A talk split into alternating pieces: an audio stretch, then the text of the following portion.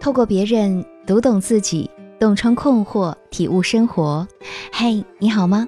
我是你的小资老师。很多人都说，初恋就像是挥之不去的白月光，只要出现过，就会留下深深浅浅的印记，经久不散。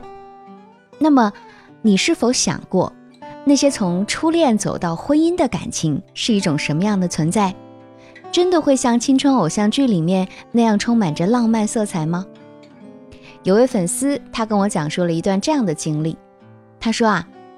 我和老公在高中时就互有好感，本科在一起四年，研究生两年，毕业两年后，在双方父母的催促下，决定进入婚姻。那时我二十七岁，似乎一切都刚刚好，八年多的恋爱长跑画上了完美的句号。说起我们的感情，所有的朋友都只有羡慕的份儿，但其实过日子更多的是冷暖自知。当初在一起是真的相互喜欢，那时候吃个甜品都能耗两三个小时，看着对方的眼神里是满满的欢喜。后来从情侣到夫妻，经历了非常多的鸡毛蒜皮，吵架也就在所难免。再后来也就习惯了。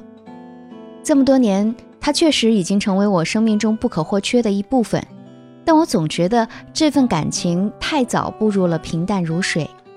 有时候我会很羡慕那些情感经历丰富的人，觉得他们的生命中多了更多的未知和新鲜感。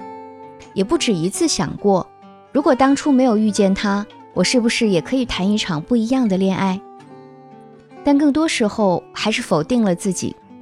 我早就不年轻了，没有可以挥霍的东西。即使体验了又如何？万一不合适，受伤的还是自己。所以，更多的时候还是会按下那些躁动的不安心，留一些遗憾在内心最深处，努力去过好现在的人生。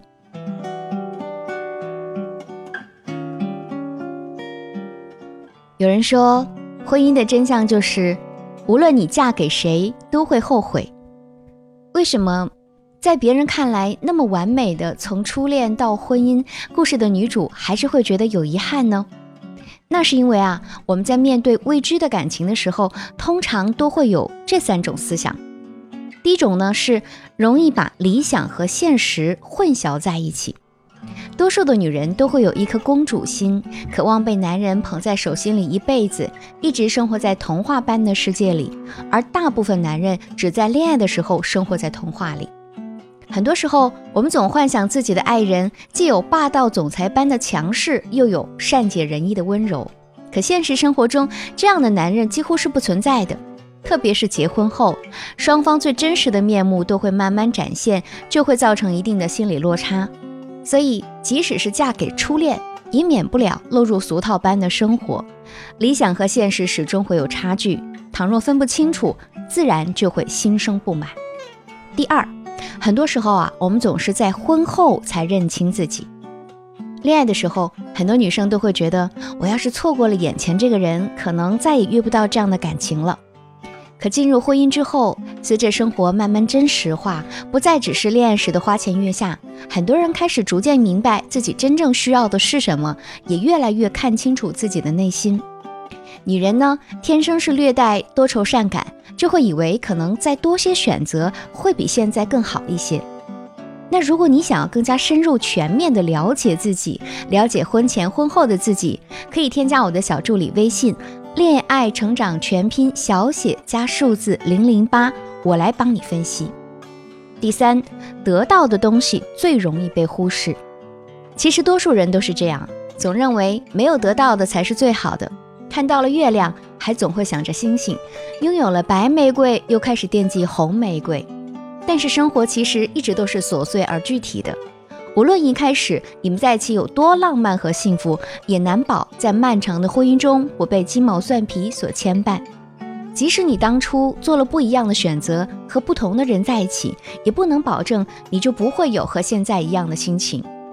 得到的东西往往最容易被忽视。而那些没有尝试过的，却总是会被无端记起。初恋对于每个人来说都是一个美好的词汇，而那些有幸从初恋一直走到婚姻的情侣，其实多多少少啊都带着那么一点点幸运。而且生活中其实也不乏从初恋开始就一直爱着的伴侣们。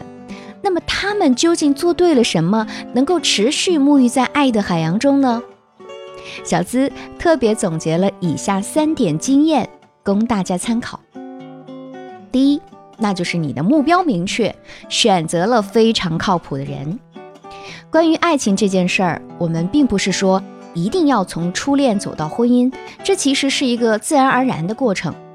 有的人，你遇见他的时候就知道他是最适合你的人，然后在慢慢相处当中，越来越靠近彼此，双方都能够感受到幸福。而不是单方面死乞白赖的跪舔。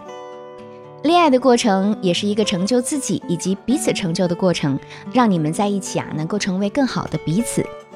比如，你很清楚自己是依恋类型中的焦虑型，而对方呢，恰恰就是安全型恋人，他能够很好的包容你的那些小脾气、小情绪，以及能够体谅你的那些时不时敏感的神经。就像我们常说的，好的伴侣关系啊，它是一种疗愈，能够让你勇敢做自己。所以在选择伴侣的时候，你的目标越明确，就越清楚自己想要什么。而这时遇见的人，往往更靠谱，也更容易持久的走下去。第二个经验非常重要，就是不害怕失去，勇于提升内在价值。有人说。那些糟糕的婚姻都是自己和亲密关系共同作用的结果，而那些好的婚姻都是自我与婚姻共同成长的结果，非常有道理。生活中那些你争我吵的鸡毛蒜皮，大都是因为一段关系当中某个人无法寻找到自己在生活当中的自我价值。有些女人付出太多就会害怕失去，而越害怕失去就会不自觉的去抓紧，可偏偏你抓得越紧，就更容易失去。而婚姻中用来稳定关系的重要因素，恰恰是每个人都能拥有自己的内在价值，从而活出自我。比如说，你拥有感兴趣的工作，有某个兴趣爱好，或者一种健康向上的生活方式，这些都可以抵消日渐平淡的婚姻中不时出现的乏味感。这是我们寻找人生意义的需要，也是婚姻持久稳定的需要。